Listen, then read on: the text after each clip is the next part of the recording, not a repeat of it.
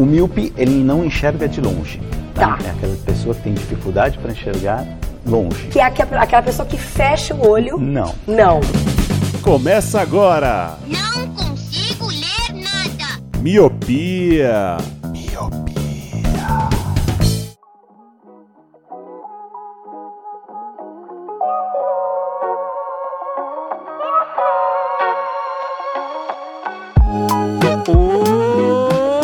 Meu querido Miopi, seja muito bem-vindo, bem-vinda a mais um podcast Miopia. Fique à vontade, limpe suas lentes e ajeite seu fone porque estamos só começando. Eu sou o Leandro Oliveira. Eu sou a Brenda Dantas. E eu sou o Luciano Barbosa. Hoje Que isso? E aí, atenciosamente, é a atenciosamente. seriedade. Hoje o negócio é seriedade. Hoje é seriedade? Achei que hoje era festa, mano. Hoje é festa. Não, seriedade, seriedade. O tema abordado hoje é um tema sério. Então, hoje cabe a meu alter ego Luciano Barbosa. Ou Jorge Santos. Fica aí a sua escolha. Jorge Santos, direto de uma repartição pública, né? Direto do posto do, da sé do, do INSS. Tô aqui molhando a minha esponjinha com meu carimbo aqui. Pronto pra dar carimbadas. Muito, muito bom. Vocês viram o título do episódio, talvez estejam se perguntando que coisa é essa. É uma série nova que a gente vai estrear hoje, mas vamos manter um pouquinho do suspense para falarmos do, do trivial, né? Falar do que não pode ser deixado de lado. Luciano, jo Luciano Jorge, né? Essa é a sua persona de hoje. É, ou Jorge Santos. Pode ser o Jorge Santos. O Jorge Santos Senhor! gosta de falar de dinheiro. É, cê- é, pra falar de dinheiro tem que, ser, tem que falar com sobrenome, muito bom. Senhor Jorge Santos, então. Se as pessoas gostam desse podcast, que é uma plataforma que é de áudio pela internet, tal qual o rádio no- nos tempos antigos, se elas gostam muito desse podcast e querem ajudar a gente financeiramente, como que elas podem fazer? É muito simples. Você tem que fazer uma cópia em três vias. É zoeira.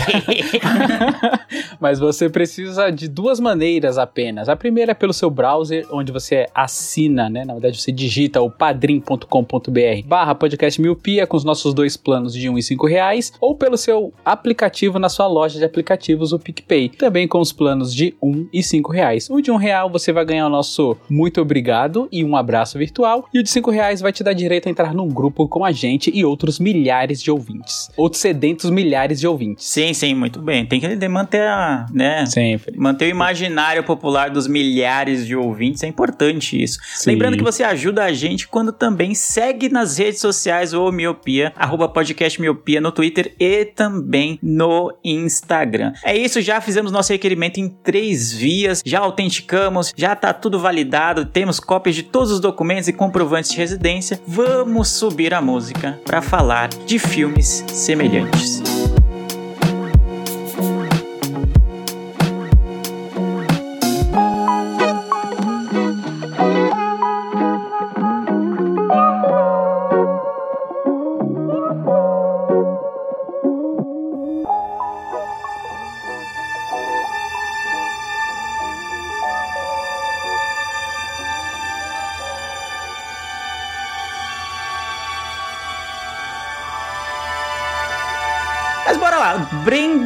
Dantas. Eu já usei o Lu, né? Porque ele já falou, né? Do, deu os recados das redes sociais, do padrinho, do PicPay. Ele já me usou. Já te usei, então eu vou abusar um pouco da Brenda agora. Brenda, pra quem tá olhando esse episódio, o título, falou, pô, eu não vi nada parecido no Miopia ainda sobre isso. O que que tá acontecendo? De repente seja o primeiro episódio que a pessoa tá ouvindo o podcast, pode pensar que é uma série antiga, mas não, essa é a primeira vez que a gente vai falar desse tema, desse no- dessa nova série. E que consiste essa série de hoje? Que consiste que a gente sempre gosta de trazer novidades, somos pessoas inovadoras e pensamos aqui em trazer filmes. Filmes, né? Séries, talvez sim, talvez não, não sei.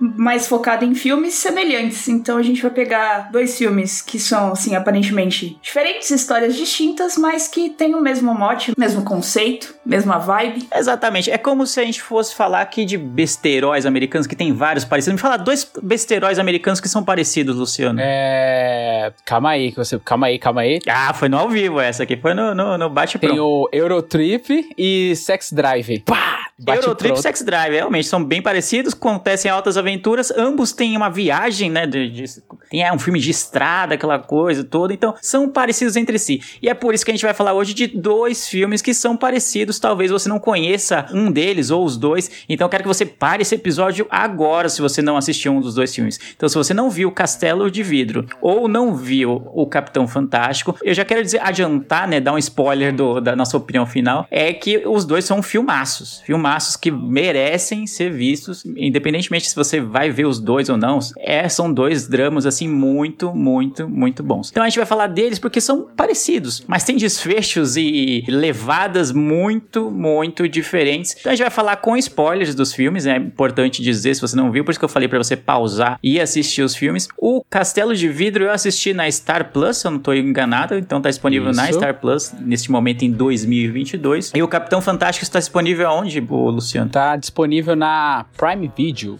Prime Video, a gente sabe que o negócio é meio rotativo, né, nos streams hoje em dia, então de repente quando você tá ouvindo isso em 2025, Netflix tem também Capitão Fantástico. Tem? Netflix tem também, então olha aí. Então Aí, tem boa. tá variado. Você sabe que as coisas são meio rotativas nos streams, de repente você tá ouvindo muito tempo depois e não vai não vai ser a mesma coisa, mas dá uma gugada lá que você vai descobrir onde estão esses filmes. Aí vai estar Dito tudo isso- trocado. Castelo de Vidro vai estar na Netflix, o Capitão Fantástico na, na Star Plus. Exatamente. Dito isso, eu quero vai abusar de vocês de novo, né? Já que temos dois filmes, eu vou pedir pra cada um de vocês dar uma, dar uma sinopse de um. Então eu vou, eu vou começar pelo filme que eu não conhecia. Eu sou muito fã de Capitão Fantástico. É o meu papel de parede aqui do, do, do meu notebook há anos, desde que eu assisti o filme. e Não, provavelmente não vai mudar tão cedo. Eu queria saber do filme que eu não conhecia, Luciano Jorge. Me dê a sinopse de O Castelo de Vidro. Do que se Muito trata. bom. Vale lembrar também que os dois filmes eles têm lançamentos próximos, né? O Castelo de Vidro ele é de Sim. 2017 e o Capitão Fantástico de 2016, né? Um ano antes. E o Castelo de Vidro ele é baseado em fato. Então acontece o seguinte: ele é baseado no livro Castelo de Vidro da jornalista Jeanette Walls, que é uma das protagonistas do filme, né? E quem conta a história do filme. E a trama retrata a infância dessa escritora, criada com os irmãos no seio de uma família desequilibrada, bastante pobre e nômade. Então, quem já assistiu o Capitão Fantástico pode tentar mais ou menos fazer esse paralelo aí e ver que trata mais sobre criação, né? Então, essa é uma sinopse rápida e rasteira, porque eu quero ver a sinopse da gloriosa Brenda agora. Enquanto isso, a gente também vai falar de, de Capitão Fantástico e em que consiste o Capitão Fantástico, Brenda. Seguindo no rápido e rasteiro do Lu, Capitão Fantástico conta a história de uma família de hippie, né? Liderada pelo pai aí que quebra as regras e, e cria os filhos de uma forma um tanto quanto questionável, mas que faz sentido pra ele, faz- fazia sentido pra esposa. E ele tenta manter essa, essa regra aí com os filhos, criando de uma forma bem diferente da sociedade, porém que faz mais sentido, ao meu ver, pelo menos. Muito bom. Então eu acho que é, é correto dizer que os dois filmes partem do mesmo ponto de partida e que era algo que eu estava ansiando para falar desde que a gente começou o episódio, que é fazer uma crítica à sociedade capitalista em que vivemos, porque basicamente, apesar de tomarem rumos muito diferentes, e a gente vai falando daqui a pouco sobre os rumos diferentes que esses dois filmes vão tomando, as duas famílias, os dois pais, né, partem de um ideal motivado pela injustiça, pela desigualdade social em que na sociedade em que eles vivem. Então eles veem um mundo muito injusto, é, não concordam com as grandes corporações, não concordam com o- American Way of Life, né, o estilo americano, aquela coisa de, ó, cresça, é, defenda a sua pátria, não sei o que, tenha filhos, aquela coisa toda, e viva numa casa no subúrbio, trabalhe assim é, é, o tempo inteiro, aquela coisa toda. Então eles decidem buscar uma alternativa para esse estilo de vida capitalista, só que cada um tem uma visão bem diferente disso. E, e aí eu preciso salientar de novo que eu vi o Capitão Fantástico umas 80 vezes antes de ver o, o Castelo de Vidro. Então quando o Lu e a Brenda falaram, pô, você tem que ver porque é parecido com ele. Aí eu falei, beleza, então, né? Deve ser uma história inspiradora, né? Porque eu acabo o Capitão Fantástico Vamos ver qual é. com vontade de comprar um, um- um ônibus, um trailer, uma Kombi, enfiar a família, os amigos e viver no meio do mato do que a natureza dá, Seus, entendeu? se- seus seis filhos que, Eu, que você eu tem. achei que você ia falar que tinha vontade de ter um monte de filho. que É, eu já ia ligar pra Camila filhos. agora e falar: Não, prepare-se. Não, não, veja bem, veja bem, veja bem. Não, também não, né? Porque aí, enfim, não é, não é essa a questão. Mas eu, eu fico com vontade de falar, pô, mostrar pra todos os meus amigos, pros familiares, falar, pô, gente, a gente podia viver assim. Então, Capitão Fantástico é um filme que me inspira. Fala, pô, viver da natureza dá um estilo totalmente diferente de vida. Mas é interessante que no Capitão Fantástico eles criam uma, uma economia de subsistência deles, né? Então, eles plantam, eles caçam, eles ensinam os meninos, ainda que seja inadequado ele ensinar as crianças, né, com 5, 6 anos, a usar faca, a caçar animais, aquela Sim. coisa toda, a escalar, enfim, a se virar no mundo, ele ainda assim cria uma economia da família lá e ele vende o que eles produzem nas cidades, que eles vão passando, nas cidades próximas ao que eles, onde eles moram. E eu falei, pô, vou assistir o Castelo de Vidro, deve ser nessa mesma vibe. Porque começa já com a família num carro velho, eu lembrei do, do busão velho lá do, do Capitão Fantástico, falei, pô, é isso, a vida é boa, a vida é irada, vamos curtir, como diria Pedro Scooby. E aí, com cinco minutos de filme no, no Castelo de Vidro, a coisa muda. Eu já não senti empatia nenhuma pelo pai da, da família, porque ele tem um estilo, ele é muito drástico, assim. Óbvio que no Capitão Fantástico também é drástico, mas ele, ele tem um jeito muito mais, como eu posso dizer, intransigente, intolerante de, de ver o estilo de vida deles. Então, ele é maldoso com as crianças, ele é cruel muitas vezes com as crianças, ele é cruel muitas vezes com a sua esposa, que embarca nesse estilo de vida, e eu fiquei muito impactado negativamente, né? Porque eu não, não pensei que pudesse ter uma abordagem negativa desse estilo de vida alternativo. E aí, o que vocês acharam do Castelo de Vidro? É, até mesmo no começo do filme, igual você falou, né, do Castelo de Vidro, como a gente já tem o conhecimento do Capitão Fantástico, pra quem assistiu o Capitão Fantástico antes, você tenta se identificar, porque como o próprio nome do Capitão Fantástico diz, você já imagina aquela figura fantástica que é super inteligente, que vai passar o conhecimento pros filhos e isso mostra no decorrer do filme, né? Já no Castelo de Vidro tem esse começo, assim que você fala, putz, talvez eu me identifique com esse pai, que ele é um cara inteligente tal, só que aí vem as diferenças. Você vê que ele é um cara muito inteligente, autodidata, só que ele não passa esse conhecimento pros filhos. Em algum momento ali tem uma parte onde parece que ele vai ensinar algo mais sobre a vida, sobre como ser forte, como lidar com seus problemas e você vai querer ter essa empatia. Só que tudo isso vai por água abaixo quando você descobre que ele é um alcoólatra, a mãe é uma lunática assim, uma puta falta de, de sabe, criar os filhos com o dano mínimo que é alimentação. Aí você começa a distanciar mais os dois filmes. Mas a questão da criação, da radicalização e da idealização que eles têm de não depender do governo, sendo algo meio análogo até à anarquia, é, é da hora você pensar nisso. Que,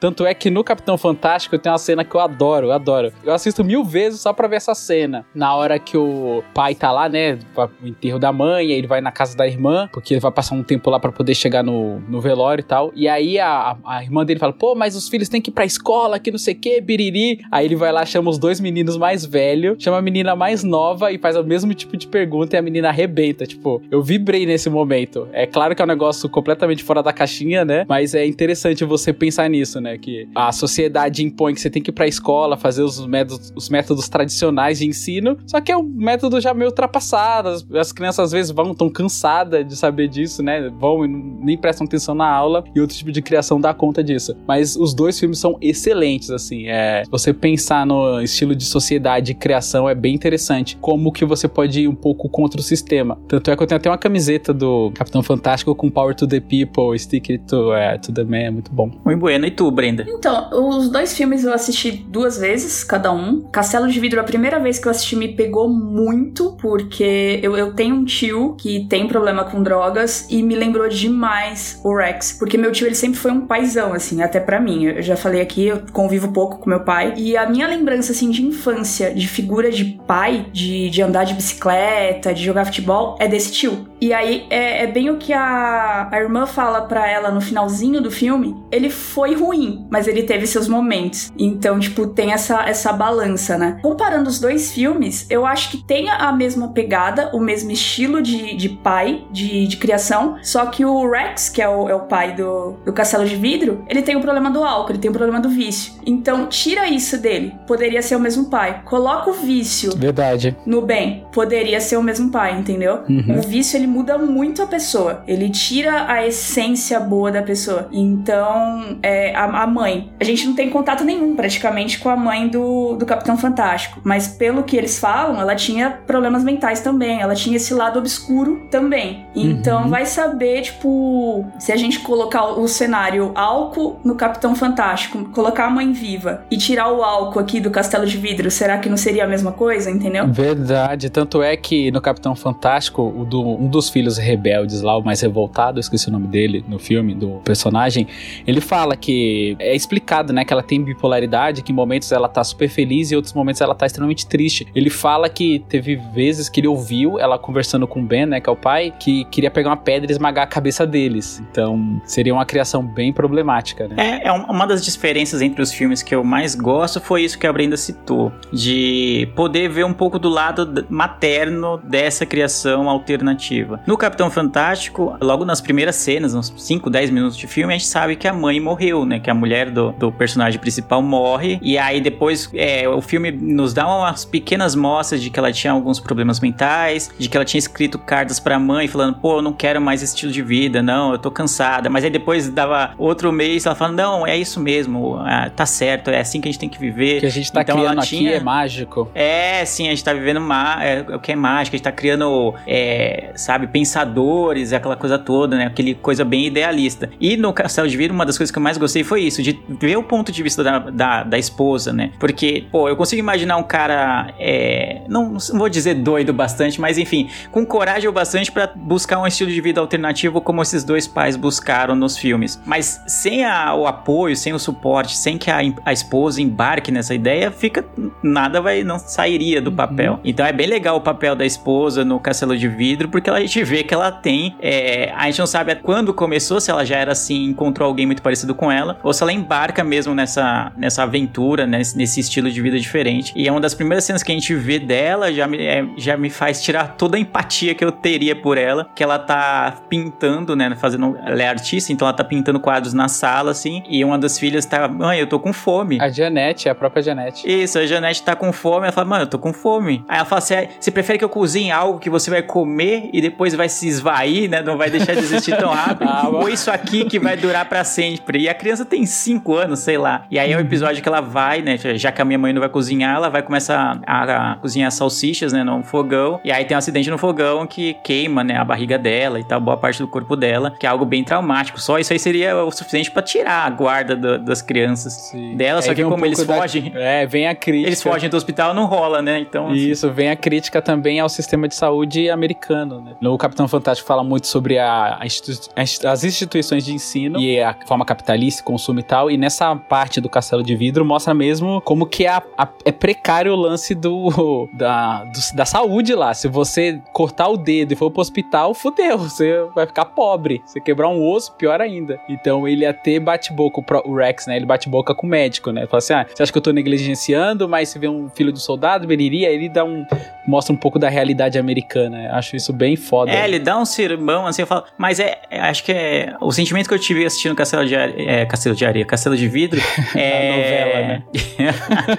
é o de que é, é, é, tipo uma boa, uma boa ideia pode ser muito estragada, né? Pode dar errado com um método errado. E pra mim o método do Rex é completamente inadequado. Ele perdeu a mão e como ele é uma pessoa muito teimosa, né? E a gente vai vendo isso durante o filme, até quando a gente conhece a personagem que é a mãe dele, né? Que é uma pessoa horrorosa, inclusive, a pessoa que boa parte dos traumas dele vem da, da criação da mãe dele, né? Que é uma pessoa que Nossa, é, horrível. provavelmente abusou sexualmente dele, fora os abusos físicos que poder, deve ter acontecido também, psicológicos e tudo. A gente vê que é uma criação bem complicada, bem inadequada. É, e isso influenciou na vida adulta dele. Mas você vê que a ideia dele é bem parecida com o, perso- o do personagem do Capitão Fantástico. Mas o método, como ele leva isso pra frente, é completamente inadequado, completamente insano, assim. Eles fa ele, fa ele trata mal as crianças, essa é a verdade. As crianças passam fome. Enquanto o Capitão Fantástico, a gente não vê isso, né? A gente vê ele é, ensinando muito eles em casa, eles sabem vários idiomas, eles estão muito à frente do que as crianças que vivem numa sociedade comum, vamos dizer assim, estão. Eles sabem caçar a própria comida, sabem fazer as próprias coisas, sabem como fazer uma fogueira, sabem como fazer uma cabana. Então eles sabem muita coisa que nós não sabemos, por exemplo. Só que o método do, do Rex no,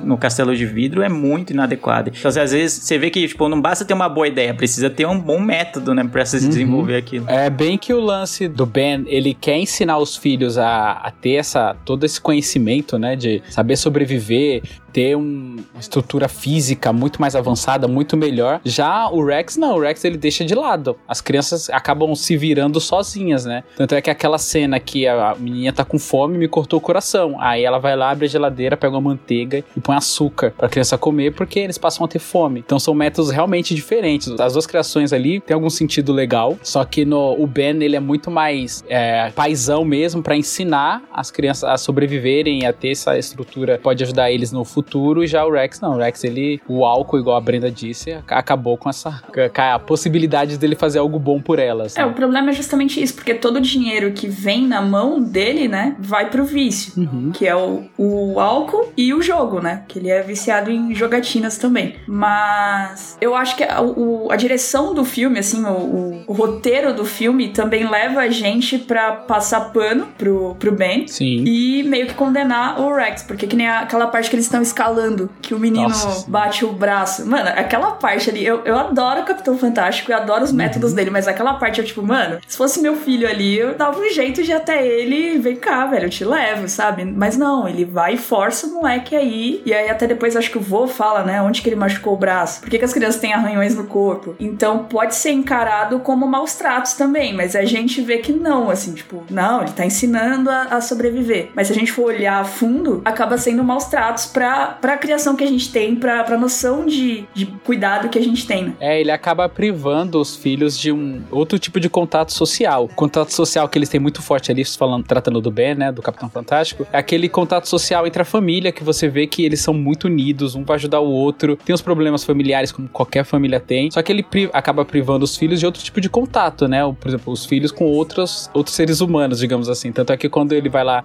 vender as coisas dele, vender a arte dele na, na praia, na feira lá da, da cidadezinha, o filho mais velho não tem nenhum trato social assim com, com as garotas, por exemplo. Quando eles vão andar de trailer lá, ele pede a menina em casamento, tá ligado?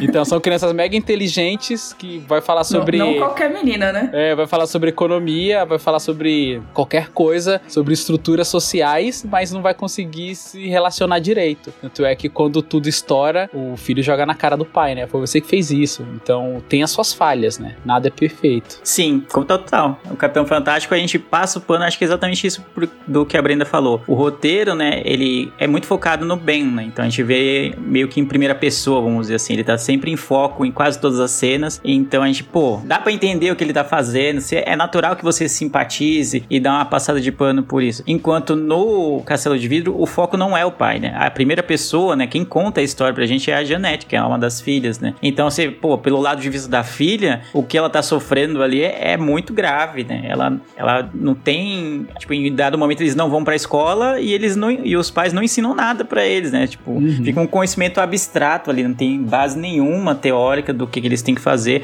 E eu acho que até uma, uma falha do filme assim, mas também ele talvez ficaria muito longo, é mostrar quando ela foi pra escola como que foi, né, esse contato com outras crianças, com outros adolescentes, é, o quanto que ela teve trabalho pra se recuperar, né, já que ela não tinha tanto conhecimento quanto os outros, não estava acostumada a ter, a ter aula, a ter prova, né, a ter seminário, trabalho em grupo, esse tipo de coisa, não tinha, entendeu? E aí isso passa muito ampassant, assim, né, tipo, ah, É, opa, ela foi é- pra escola, ela foi pra é- escola, do nada ela vai pra, ela tem bolsa pra uma faculdade ferrada, assim, pô, caramba, como assim? Do nada. É, eu acho que é mais o lance da força de vontade dela de querer se livrar daquilo. Então, acho É. que o pano, o pano é passado aí. A força de vontade dela é tão forte, tão forte de querer se livrar de tudo aquilo, coisa que acho que qualquer um aqui faria a mesma coisa, que essa determinação dela é passada pra profissão dela. No começo do filme até explica um pouquinho disso, assim, ela tem uma determinação diferente, ela tem um mé- métodos questionadores diferentes, né? Tudo pela vivência que ela teve. Essa parte de escrita ela puxa do pai, tanto que depois eles acham um caderno dele na casa lá da, da avó. Sim. E eu acho que assim, ele acaba incentivando ela a ser melhor nesse sentido. Eu acho que até, tipo, faz o que eu não fiz. É, é a única filha que ele vai lá e ajuda a manter os estudos. Que ele vai, joga e Joga paga pra ela, dinheiro, pra ela assim. continuar.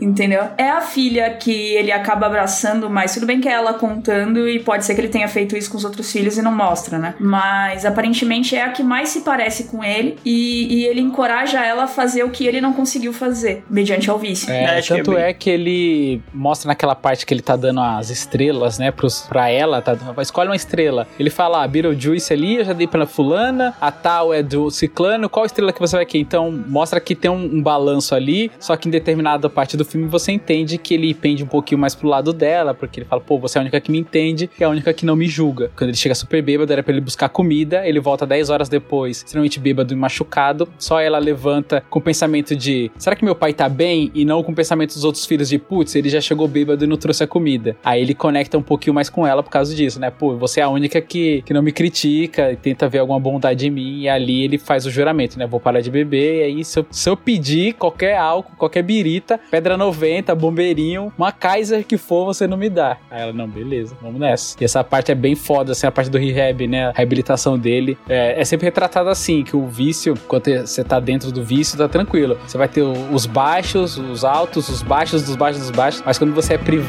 daquilo, você fica na merda, né? Mostra ele tudo amarrado, tá bem, bem forte essa cena.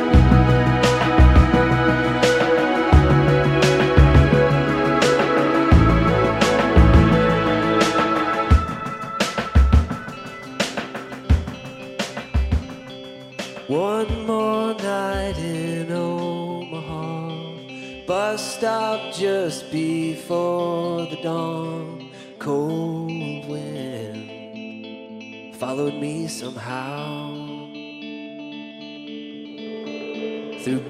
E uma coisa que eu não, eu não curti, assim, eu não sei até que ponto foi exatamente o que aconteceu, ou que é a visão da filha em relação aos pais, né? É o quanto a, a esposa, né, do no Capitão, Fan- o Capitão Fantástico, não, no, no Castelo de Vidro, era, parecia muito omissa em relação ao, ao marido, assim. Tipo, ele não parecia que seria violento com ela, não sei se... Tem até um dado momento que eles brigam e quase vão, né, quase saem na mão mesmo, mas no geral, assim, parece que tem uma, um limite ali, tem um, um muro que ele não vai ultrapassar, vai, vamos dizer assim, do, no tratamento com ela. Mas ela parece muito omissa, tanto que tem a Janet fala, você tem que deixar ele, ele não vai mudar, ele vai ser assim pra sempre. Ela fala, ah, eu não posso, eu não posso. E aí, tipo, não ficou claro, assim, né? Tipo, ela pareceu muito omissa no ponto de vista, tipo, é isso, eu escolhi essa vida, só que aí os filhos, tipo, por causa dessa escolha dela, os filhos, mano, tiveram uma infância, uma infância de merda, entendeu? Por conta disso. E aí, aí ela, em vez de, pô, eu tenho que abrir mão da minha escolha lá no passado de me juntar a ele, pelo bem dos meus filhos, não, é isso, eu fiz a escolha errada e beleza. O que me fez assim, né? O que, que eu acredito, né, que seja, que mostra que ela é muito ligada à arte. Então, é o sonho dela é a arte.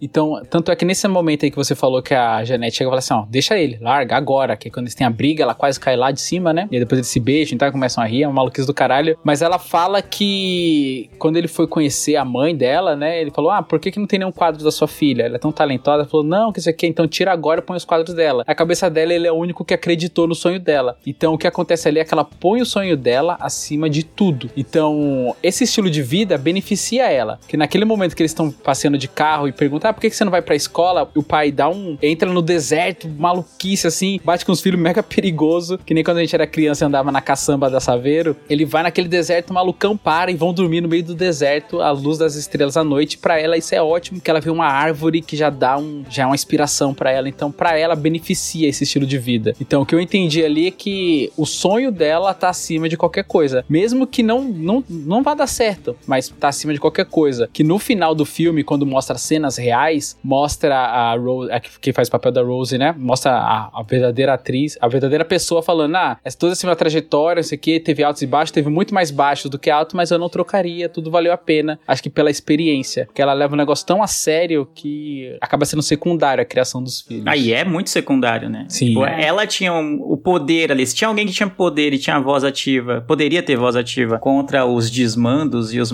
maus tratos, posso dizer assim, dos pais, ela seria ela. tenta, né? Ela fala assim, é, ela tenta, ela entra no carro, vamos pra Welt agora, vamos deixar esse cara aí. Aí ela entra no carro e não consegue. Ela tá presa a ele. Ela não consegue. Ah, essa, essa cena é muito boa, mas é muito triste, né, no fim das Sim. contas. Que aí tem que quem? A Janete vai lá e aí convence o pai, ah, ah, vamos lá, vamos lá, não sei o quê. E ela vira uma segunda mãe, né, vamos dizer assim, pra ele, assim, ó, pra, pros irmãos, né, E nem é a mais velha, né? Exato, ela nem é a mais velha, ela quer assumir esse BO, assim, é bem tenso. Eu acho que é bem isso que o Lu falou, e acho que no, no final, assim, o saldo é que ele se preocupa mais com os filhos e com a esposa do que a esposa com os filhos. Sim. Mesmo mediante ao vício, ele vai lá, ele tenta, que nem. é, mesmo depois de, de velho, né? A, a Janete tá num, num relacionamento que ele vê e fala: Você tá feliz? Você tá feliz, entendeu? E a mulher tá, tá tudo bem. Tipo, ah, ele tem dinheiro, tá bom. Tipo, vai, fica aí.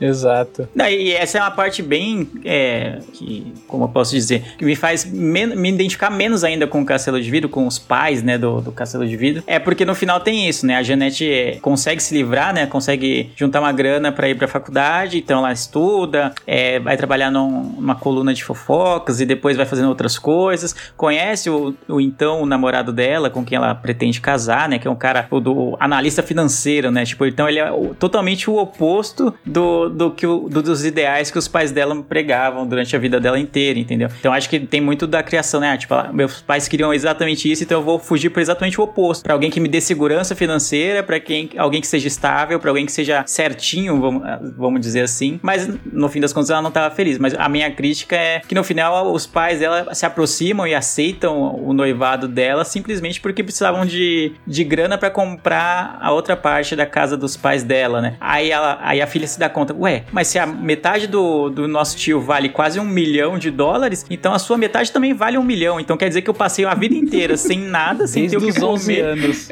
E você sentada em um milhão de dólares? Aí foi a gota d'água, né, pra ela. Essa assim, mano. foi. Essa- E pra mim também. Eu fiquei revoltadíssimo, cara. Eu- nessa hora aí, e foi tudo aí que mostra mesmo o lance do ideal. Eles têm o ideal de ser assim, não, não tem o que fazer. É da cabeça deles. Podia, eles poderiam ganhar hoje na Mega Sena lá dos Estados Unidos, que não ia mudar a situação de vida deles, que eles iam dar um jeito de se livrar do dinheiro, digamos assim. É, mas aí acho que foi, ficou um ideal vazio, né? Em Capitão Fantástico, acho que me empatizo e simpatizo mais com a história exatamente por isso. Eles ofereceram uma alternativa que você olhando assim, você fala, pô, é viável. Você tem um- uma casa, uma casa assim, que é no ônibus, aquela coisa toda, você mora mais ou menos meio afastado da civilização, mas você planta, você colhe, você produz coisas, você ensina suas crianças a é, coisas até que a escola nem ensina e tal. Você tem um- uma, uma educação eficiente nesse sentido, né, acadêmico, vamos dizer assim. Óbvio que faltou o, o- o trato social, né, eles terem contato com outras crianças, com outros adolescentes, para que eles soubessem como se portar em sociedade. E,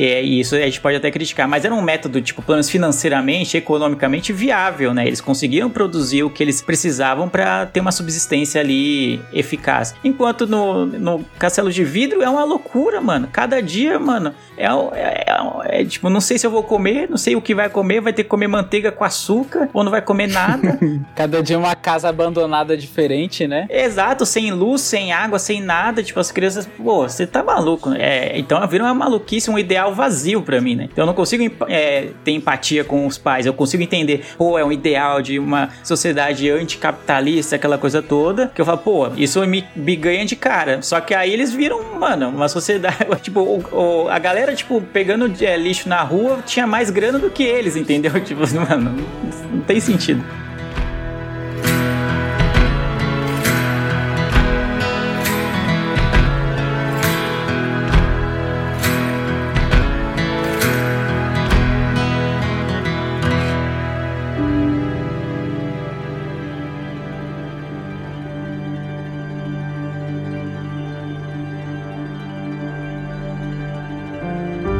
Gente não explicou aqui o porquê do título, né? Castelo de Vidro. Ah, é verdade. A cabeça pra explicar também. Manda aí, Brenda. Era o, o objetivo dele era construir um castelo de vidro e ele tinha os desenhos e fazia toda a, a estrutura na cabeça dele, de onde teria o sol, as paredes seriam de vidro, né? E aí fica só na- no imaginário, porque obviamente eles não têm dinheiro nem pra comer, que dirá pra construir um castelo de vidro. É, e é a promessa que ele faz justamente pra Janete, né? Fala, ó, a gente vai ter um castelo, porque toda criança. Eu já vi muito isso, né? Quando eu vim da Bahia pra São Paulo, a gente se mudava bastante. Então era muito ruim ficar se mudando o tempo inteiro, né? De uma casa pra outra. Então eu me identifiquei nessa parte, porque criança ela quer ficar onde estão os amigos. Ela não quer ficar mudando, independente do ideal dos pais. E aí ele faz essa promessa pra ela: não, você vai ter, escolhe uma coisa. Ah, é uma escada de vidro. Ele, ah, então vou projetar uma escada de vidro. Então ele cria esse imaginário de um castelo de vidro, onde vai arrumar um lugar perfeito. Só que na verdade isso nunca vai acontecer. E isso ele, ele mostra ilustradamente quando eles começam a construir uma fundação, eles acham um lugar lá, que é na antiga cidade de onde ele cresceu, né? Que é em Welch. Acham uma casa lá, que é na montanha, o lugar perfeito, que ele até explica, né? No inverno e no, no verão é perfeito e tal. E aí vamos construir a fundação. E aí eles ilustram perfeitamente quando eles cavam, aí os anos vai passando e aquele, aquele buraco onde era para ser feita a fundação vira um lixo a céu aberto, assim. A imagem faz a transição de um buraco para fundação para um buraco cheio de lixo. Ou seja, o seu sonho é, vai ser um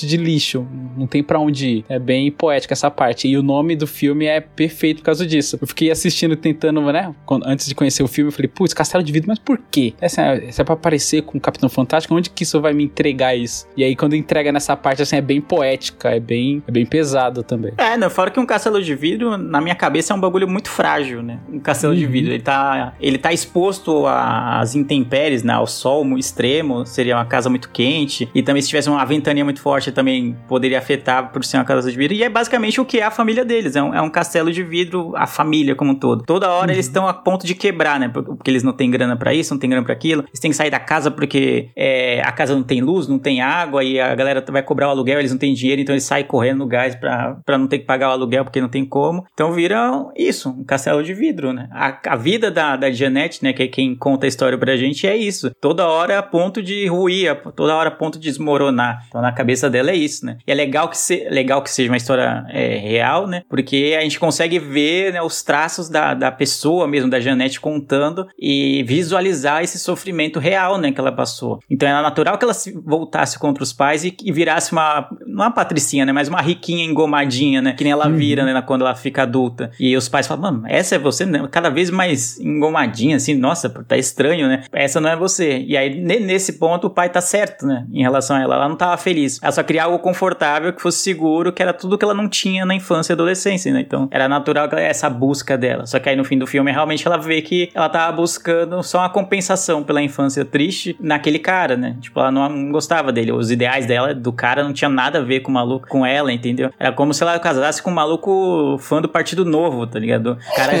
É, da Faria Lima, assim, tipo, um rolê. negócio desse tipo. E eu já vi criações desse tipo, assim. é, já tive amigos e amigas que foram criados de maneira muito privada, assim. Tipo, ah, você vai pra igreja e vai pra casa. Vai pra igreja, vai pra casa, vai, vai pra escola. E, tipo, quando essas, essas pessoas ficaram um pouquinho mais velhas, ficou solta na buraqueira e foda-se, vou tacar os aralho. É. meio que esse tipo de criação priva tanto que você acaba empurrando na direção que você não quer. Então, eu, eu sou pai agora, eu tento fazer o máximo pra não, entendeu? Não fazer esse tipo de criação. Então, você- na verdade, você vai criar seus filhos, deixando eles fazer o que eles quiserem, pra que quando eles sejam adultos, eles venham pro negócio certinho, é isso? Hum, boa ideia.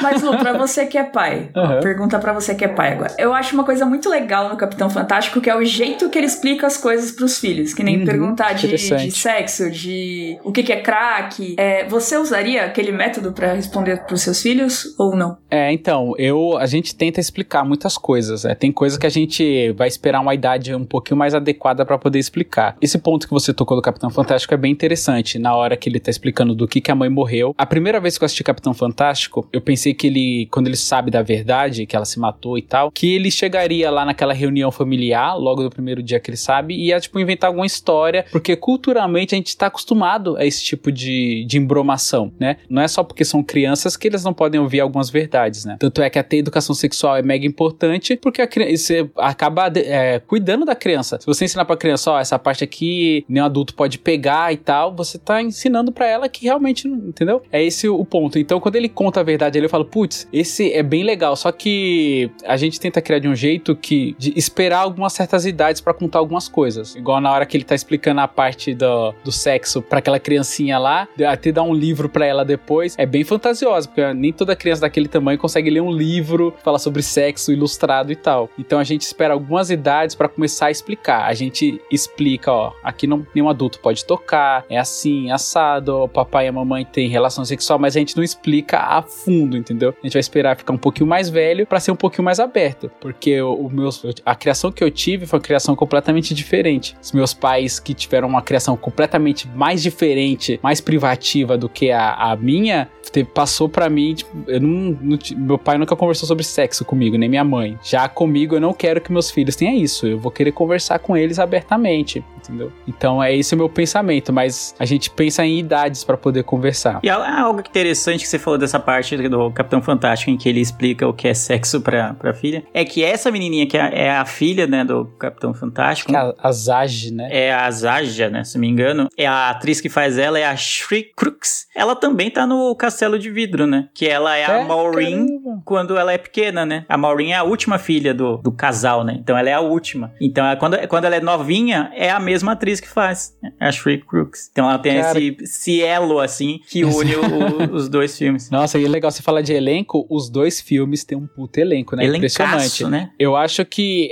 eu fico muito impressionado quando eu vejo um elenco infantil assim atuando dessa maneira. E nos dois estão perfeitos, assim. Eu fiquei impressionado. Eu comprei a dor deles ali, principalmente na, no Castelo de Vidro, né? Os dois são perfeitos, são ótimos. Mas no Castelo de Vidro, que passa um pouquinho mais dessa coisa ruim, é, é bem mais, acho que mais difícil de interpretar. E eles ali mandaram bem demais. Inclusive, tem até a que faz a Maxine, né? Do Stranger Things, que é a, a Sadie Lauren. Sink. É, muito bom. Não, é bem bom o elenco de ambos os filmes, assim, eu fiquei bem, bem, bem impactado, assim, porque são filmes que dependem muito da atuação dos atores, né? Porque ele não tem grandes efeitos, é, a história é quem segura. Então, se os atores não entregarem tudo ali na, naqueles personagens, você fica meio disperso, você não, não, você não compra a ideia que eles estão passando. E os personagens principais, tipo o Viggo Mortensen e o Woody Harrison, mano, eles arrebentam Sim. no papel principal, assim como pai. Então você compra a ideia do pai idealista que, que tem um problema com o álcool, né, no, no, no castelo de vidro, e que por causa desse problema ele acaba sendo extrapolando na criação com os filhos, e também extrapolando no- na relação dela com- dele com a esposa, e acaba não ficando em emprego nenhum, e aí vai criando aquela coisa. Você vê que quando ele é mais novo, ele é arrumadinho, né, social, aquela coisa toda, o cabelo, né, é alisadinho, né, penteado, e como ele vai se deteriorando conforme o tempo vai passando, até quando a gente vê ele anos depois lá em Nova York, né,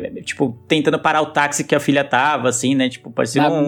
no- na bica, tentando parar o táxi. É, exato, assim, tipo, a filha com vergonha dos pais, assim, porque eles estavam numa situação que, na ca- cabeça dela, eles não precisavam estar, né? Se eles fizessem um, um trabalho convencional, né? Se buscassem assim, trabalhar no escritório, ou qualquer coisa do tipo, eles não precisariam passar por pelo que eles passaram e estar naquela situação que eles estavam naquele momento. Então, enquanto o- o Ben, Capitão Fantástico, a gente vê uma coisa idealista, tem um ponto baixo dele quando ele descobre, pô, acho que eu tô sendo radical demais, que é quando a, uma das filhas quebra a perna lá e um dos filhos quer ir morar com o avô, porque o avô tem videogame, cria os netos assim, dá presentes e faz aquilo. Ele fala, pô, acho que eu exagerei. E aí ele reflete e fala, pô, se você quer então morar com ele, é isso, né? Então eu não posso fazer nada. E reflete sobre o Bo, né? E também fazer faculdade, que ele fica explosivo no, no começo, mas, pô, se é o que ele quer, o que, que adianta ele saber tudo isso que ele sabe e ficar aqui preso, né? Ficar aqui com a gente, né? Tem que voar, né? Tem que saber fazer o que ele quer. Só que no Castelo de Vidro é o oposto, né? Começa com uma coisa idealista, uma coisa que, pô, acho que é isso. É, a vida é isso. E vai deteriorando de uma forma absurda. Eles afundam de uma... Parece que o fundo do poço não chega nunca, né? Porque sempre tá pior, assim. E aí cai muito em cima dos filhos, especialmente na, na Jeanette, quem é a protagonista, né? Que é quem conta a história pra gente. Aquela cena dela no bar com o pai, quando ela é adolescente. Já Nossa. é adolescente, assim, né?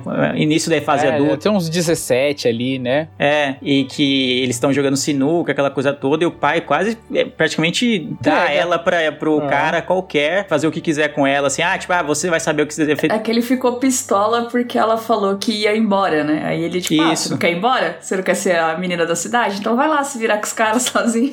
É, sim, sim. Igual ele sim. faz na piscina, né? Tanto é que ele faz até esse contraponto. Nossa, essa cena horrorosa, né? É, cena horrorosa, fiquei bem impactado com aquilo. Ele, fa- ele até relembra ela, né? Eu sei que você é uma mulher forte, vai conseguir resolver. Lembra da piscina? Se eu fosse ela, fala, vai tomar seu cu. Lembra da É, mano. claro que eu lembro da piscina. É por isso que eu não queria que você me deixasse aqui na piscina de novo com esse maluco bêbado aqui. Muito foda. Então, mas É, o Rex, ele me dá essa sensação de te odeio, te adoro, te odeio, te adoro. É. Eu fico nisso com ele. Sim. Porque na, na cena da piscina, ele é escroto com ela. E tipo, não, você vai conseguir, vai lá. E aí ele sai da piscina e o cara vem, tipo, o que tá acontecendo? Não, porque eu sou dono da piscina, não sei o que. Ah, é você então, você que fica limitando horário pra pessoas negras, então, tipo. É, é muito foda. É muito boa, né? Toda a parte de crítica capitalista e de sociedade que os dois dois filmes empregam é bem da hora. Igual quando o Ben tá passando de busão também, ele fala assim: aqui é onde fica todos os consumistas, aí mostra vários mercados populares, assim, é muito louco, toda a crítica, né? E essa que você falou especificamente da piscina é muito boa, é muito boa. Ah, é bem legal, é bem legal. Mas ainda assim, o método, né, como eu falei, pô, eu não consegui, nem nessa parte eu consegui simpatizar, porque na minha mente tava eu pensando se eu fosse criança e alguém me jogasse na piscina várias vezes pra me fazer a- a- aprender a nadar. Pô, eu não, não ia tirar aquilo como uma lição de, pô, eu sou forte pra caramba e conseguir é, ser resiliente, sei lá o quê. Não, eu ia pensar que eu quase morri afogado, isso sim. E indo nas semelhanças também, tem a parte que eles combinam de burlar o sistema no mercado e Aham. burlar o sistema no hospital, No né? hospital, verdade. É, total. Essa é uma das cenas que eu mais gosto do Castelo de Vidro, porque eles vão fazer um esquema de guerra, né? Uma, uma entrada de filme de ação pra conseguir tirar a Janete lá do hospital sem ter que pagar, né? Pelos procedimentos que ela passou, né? Que nos Estados Unidos tudo é pago, não existe SUS, aquela coisa toda. E no mercado a mesma coisa, né? Tipo, ah, não, faz. Cria toda uma encenação ali, uma pegadinha pra distrair o segurança, distrair todo mundo e fazer. Pô, essa, essa cena, as duas, assim, são muito, muito legais. Só que a do, a do hospital vai logo no começo, assim. Então aí, tipo, parece que a gente, eu não tinha nenhuma simpatia com eles. Eu tava vendo uma coisa meio muito negativa, né, do pai já. E aí eu falei, pô, mano, deixou, a mãe deixou a menina se queimar no fogão, mano. Então eu não consegui comprar tanto a ideia porque tava meio difícil, entendeu? Sim, Pior é que é bom. baseado em fatos reais, né? Não tem nem como É, falar, então, tipo, putz, roteiro é. foi ruim aqui. Foi ruim, é isso. Você pedir agora pra Exatamente. gente, ô Janete, deixa eu ver sua barriga aí, você vai ver uma puta queimadura na barriga dela. E aí eu achei incrível o, o final, né, do filme no Castelo de Vidro, quando passa algumas cenas da, deles, né, das, do- das pessoas reais, né, que inspiraram a história. Sim. E tem filmagens da época, assim, eu achei fantástico. Achei que só teria eles mais velhos agora, né? Tipo, ah, na época que saiu o filme. Mas não, tem eles lá em 89, alguma coisa desse tipo. E aí você vê a caracterização dos atores e fala, pô, é isso. Nossa, É eles isso, entregaram é. muito, né? É isso. Como foi bem feito, né? É, tem até uma, um trecho do pai da, da, da Janete falando, né, sobre o, o sistema capitalista, aquela coisa toda. E é o Rex, né? É, é, é o, o Harry, Red Harrison lá. Ed Harrison. Isso, falando, eu falei, caramba, é isso, o cara captou totalmente a essência do que era o, o- a pessoa e entregou no. A gente tá vendo algo muito parecido do que era realmente o pai dela. Muito bom. Muito bom. A cena que a gente meio que sente que ele vai morrer, né? Aí ela Sim. larga do marido também, até faz uma brincadeira com ela. Ah, você agora vo- voltou a ser pobre, algum negócio assim, mas é uma casinha bem ajeitadinha, bem diferente de tudo que ela já passou na vida dela. Aí tá aquele momento de confraternização, todo mundo sentado na mesa, e ela tá só sentada olhando pô, as interações entre eles ali. É, Eu achei essa cena muito foda. E aí ela só consegue chorar. Aí os irmãos percebem o que, que foi. Ela não, tipo, parece que ali ela encontrou a paz dela. Mesmo depois de tudo que aconteceu, eu já tava numa vibe muito. Não perdoa esse maluco. Ah, foi muito cuzão, acabou com você. Aí vem esse, vem esse sentimento dúbio de novo, né? Mas ele teve os seus momentos, né? Aí vem todos os sentimentos de dubiedade de novo. e, Caramba, e aí naquele exato momento ali ela encontrou a paz. E, tipo, ela não tá com alguém que ela tá porque ela foi meio que jogada pra uma criação contrária que ela teve. Foi com o contador lá. Ela também não tá morando no, no lixão. Ela também não tá morando numa casa sem comida. Tá tudo bem. É uma mesa farta e eles estão tão tranquilos ali. Eu achei da hora que ela só consegue refletir e pensar na felicidade. Bem da hora. Eu acho muito boa as duas cenas que seguem esse essa frase do ele teve os seus momentos, que é a parte que ele dá o dinheiro, né? Que ela vai Uhum. perder a bolsa e ele dá o dinheiro pra ela. E aí ele, ele fala pra ela, né? é, um pai não pode querer o melhor pra sua filha. E depois a parte que ele ensina ela a enfrentar os medos dela, né? Que, que é com a faca e ela vai É. correndo. E tem o lance da faca também com né, o Capitão Fantástico, das crianças ganharem facas, Sim. né? Esse é outra semelhança também. Muito da hora. Muito Essa cena bom. é bem legal. Ah, muito bom.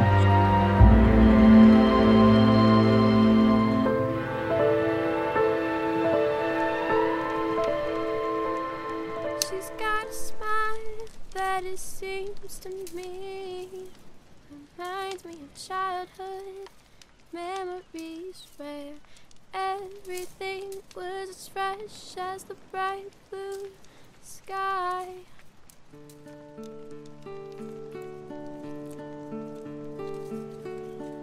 Pô, falando em encerramento, né? é, a gente tá falando de partes finais do filme. Eu não lembrava dessa cena do Capitão Fantástico. Eu assisti tantas vezes, mas eu não lembrava que quando o Bo vai, vai embora, assim, vai, vai viver a vida, né? Vai conhecer um pouco do mundo. Aquele discurso que o Ben faz pra ele, eu tô arrepiado aqui só de lembrar. Eu não lembrava dessas falas. Tipo, ó, você encontrar uma mulher, respeite, que não sei o que. Eu falei, cara, é muito foda isso. Seja mano. gentil. É, eu fiquei arrepiado, tô arrepiado agora lembrando, porque eu não lembrava dessa cena. E é um negócio tão foda assim, sabe? E é o encerramento do filme, né? Tipo, você vai viver uma vida de aventuras, mas sempre lembre dos seus princípios. Encontrar uma mulher, valorize, mesmo que seja só sexo, respeite. Eu falei, puta que foda, mano. É, achei muito da hora. É bom demais. É uma das grandes cenas, assim. E aí, a gente já pode até ir pros finalmente, a gente tá quase chegando em uma hora de, de programa, pra eu perguntar pra vocês qual dos filmes você, vocês preferem e por quê. Eu já disse, acho que pelo que eu falei no programa inteiro, acho que vocês viram que eu prefiro o Capitão Fantástico. Eu levantei muito mais questões sobre o Castelo de Vida, exatamente porque eu- foi o que eu vi por último, né? Então, pô, pô, é legal, mas isso, mas o cara tinha um ideal, mas nossa, mas ele fazia isso, fazia aquilo. Enquanto o Capitão Fantástico, a gente pode questionar realmente o fato dele ensinar as crianças a caçar, né? Aquela coisa toda. É, e a gente já tá, a gente tende a passar um pano porque a história é focada nele, e a gente consegue entender a cabeça dele, do porquê ele tá fazendo aquilo. E enquanto no Castelo de Vidro não, né? A gente vê a, a imagem da filha sofrendo uma criação questionável. Então eu prefiro muito mais Capitão Fantástico. Quando eu tava assistindo, eu tava vendo com a Camila, a gente já tinha visto o Capitão Fantástico, a gente falou, ah, eu tenho que ver o, o Castelo de Vidro pra gente gravar, vamos ver? Ela falou, vamos. Quando eu terminei, eu falei, pô, muito legal o Castelo de Vidro, mas eu não quero ver de novo esse filme. É muito sofrida a vida das crianças, assim. É muito, cara, você pensa, sem pensar que aquilo foi um sofrimento real, que aquelas crianças poderiam ter sido outras coisas, é,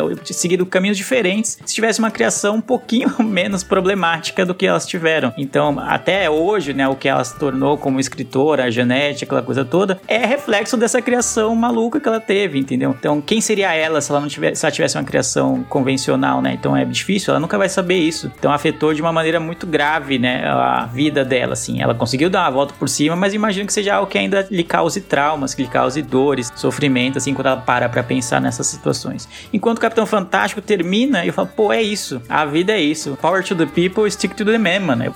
Acaba o filme, eu quero viver que nem eles estavam vivendo no filme, entendeu? Ainda termina um alto astral com uma versão bem, bem legal de Sweet Shine On Mine lá também, que é em homenagem à, mãe deles que morreu, né? E ela fala, pô, quando eu morrer, o meu desejo não é que eu seja... tenha um funeral católico, né? Cristão, que nem os pais dela queriam enfiar a goela abaixo, né? Porque sim, né? Porque eles eram cristãos. Não, quando eu morrer, cantem, dancem, sejam, é, tipo, celebrem porque eu vivi, né? Celebrem a minha vida, o quanto que eu estive aqui com vocês. E depois podem, é, podem me cremar e jogar cinzas no- na privada lá e ponto. E foi ex- exatamente o que eles fazem. Eles cumprem o desejo da mãe deles e falam, pô, é isso, é o ciclo da vida. A vida termina, foi triste porque ela partiu muito cedo. Mas, enfim, temos que seguir em frente, mas vamos seguir muito melhores porque a gente tá aqui junto. E é isso, mesmo que o Boo vai pra outro lugar e os outros filhos também cresçam e vão fazer faculdade, eles vão lembrar com carinho daquela criação que eles tiveram, é, dos pais deles, é, de como eles imaginam o mundo, de como eles visualizam um estilo de vida diferente do que a sociedade nos impõe. Então, eu termino o filme do Capitão Fantástico, pô, com a citação de dever cumprido, de pô, é isso, que da hora.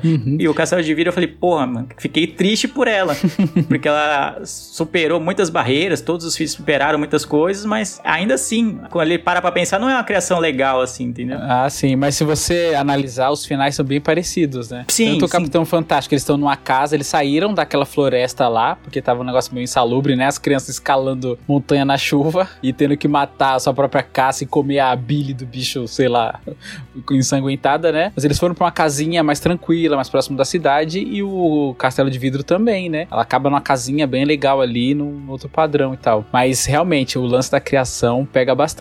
Mesmo os filmes tendo a, a mesmo plot, assim, digamos, né? Falando sobre criação, e você imaginar o quão surreal é Castelo de Vidro, ainda assim, o Castelo de Vidro é uma história real que aconteceu. Mais fantasiosa que possa parecer, é uma história que Ela aconteceu. parece muito mais fantasiosa, muito mais irreal do que o Capitão Fantástico. né? Exato, e mesmo assim, realmente passa esse sentimento de tristeza. Acho que também tem um pouco desse apego do, do mundo real. Você fala, putz, isso aconteceu, mano. Olha o que essas crianças passaram. Eu vi uma pessoa falando que é baseada no livro, né? E que no livro é muito pior. O filme tá suavizado ainda, Lê. O livro, a história, Nossa. eles tiveram uma miséria muito maior do que o filme mostrou. Então, realmente, por esse fato, assim, da tristeza, eu também acabo preferindo o Capitão Fantástico. É, acho que o Capitão Fantástico foi muito mais preparado pras frases, igual a gente lembra das frases, lembra dos discursos, lembra da história, igual você falou do lance da cultura, né, do cristianismo, uma coisa, quando se trata de morte, algo muito mais choroso, muito mais triste, muito mais pesar, sendo que na pra religião dela ou pro ideal que ela imagina é algo diferente, é algo feliz. Tanto é que quando mostra eles chegando no funeral, é todo mundo de preto e eles são mega coloridos. É a celebração de um- uma nova etapa, né? E eles cantando a, a versão do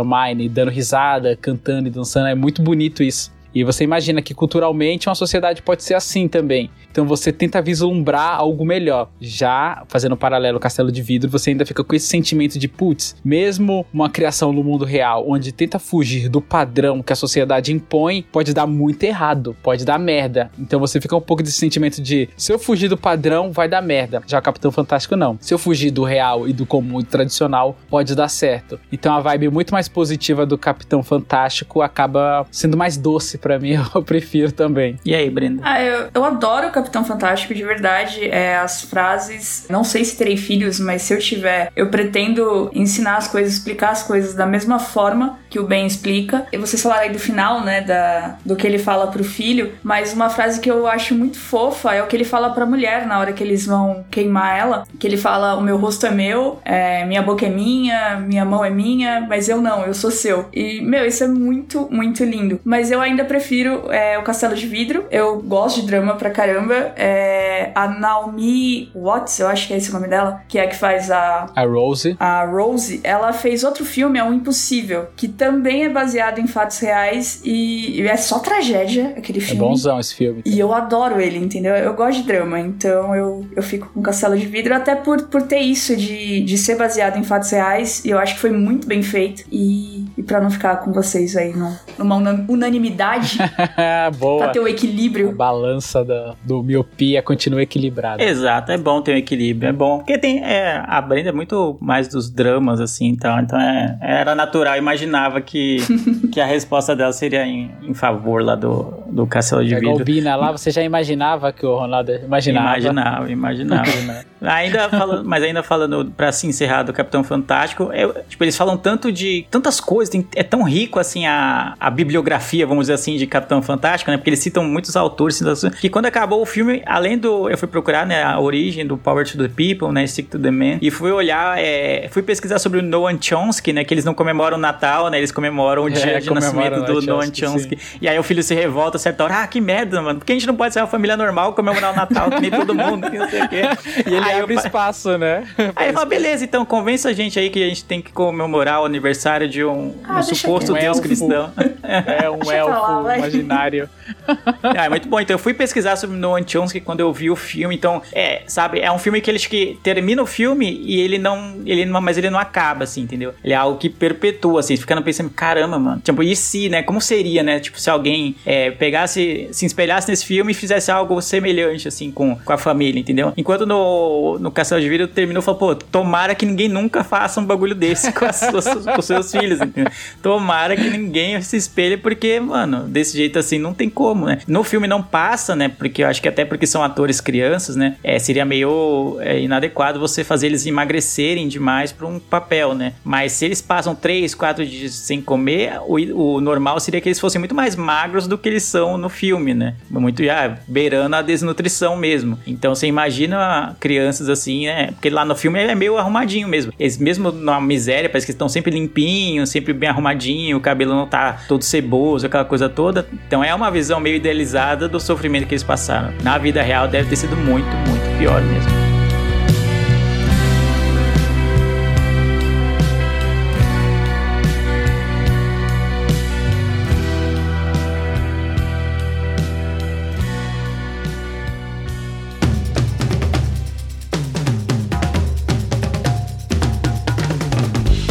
É isso, né? Finalizamos aqui, começamos essa série nova. Então, se você tem filmes parecidos que você acha, pô, podia falar de. O que você falou? De Eurotrip? Qual outro que você falou no Sex? Drive. Eurotrip e Sex Drive, pô, tem tudo a ver falar dos dois, porque são é, filmes de estrada, não sei o que, são besteiróis americanos. Ou se você tem outros, né? Filmes de drama, tem comédia romântica, tem muitos filmes parecidos também, dramas, tem muitos filmes de ação também. É, tem a- Formiguinhas e o Vida de Inseto. Exatamente. Tem, mano, se a gente for pesquisar aqui, tem muitos filmes que têm a mesma base, mas que seguem por caminhos diferentes. É sabe quando o professor passa um trabalho na escola com o mesmo tema e aí cada aluno imagina aquele trabalho de um jeito e você vai ver sai coisas bem diferentes. Então é basicamente isso. Tá, muitos filmes saem do mesmo plot, né, com a mesma mesmo início assim, mas o final é completamente diferente. Então se você gostou dessa nova série do Miopia e tem filmes que você acha parecidos e que são bons assim para serem falados, comentados lado a lado, mande mensagem pra gente, mande DM, entre no grupo dos padrinhos e fale com a gente, porque vai ser bem legal fazer esse exercício, né, de comparar os filmes como a gente fez aqui. Veio aqui na mente agora, de repente, 30 e quero ser grande. Ah, sim. Aí, ó, esse é bom. Puta, é bom demais. Caramba, esse aí vale a pena. É, Esse vale, vale um filme também. Se ninguém pedir, esse aí a gente grava mesmo assim, porque. Gente grava. que Vale. Tem- vale, tem vale, erro. vale. Aí, então, não, só pensando aqui, a gente já veio bastante. Então é isso. Se você gostou desse episódio, veja os filmes novamente, né? De repente, com esse novo olhar, né? Sobre essa depois dessa análise que a gente fez sobre o que a gente achou dos filmes. Se você não viu, mas ouviu esse episódio até o fim, ainda assim acho que vale ver os filmes. São dois filmaços, filmaços, filmaços, que vale muito e vai fazer você refletir bastante sobre criação, sobre a sociedade, como é que a gente vive, sobre, sobre enfim, né? Sobre tudo, sobre criação, sobre família e afins. E é isso, vou encerrar por aqui. Power to the people, stick to the man. E vejo vocês no próximo episódio. E tchau. Tchau, tchau.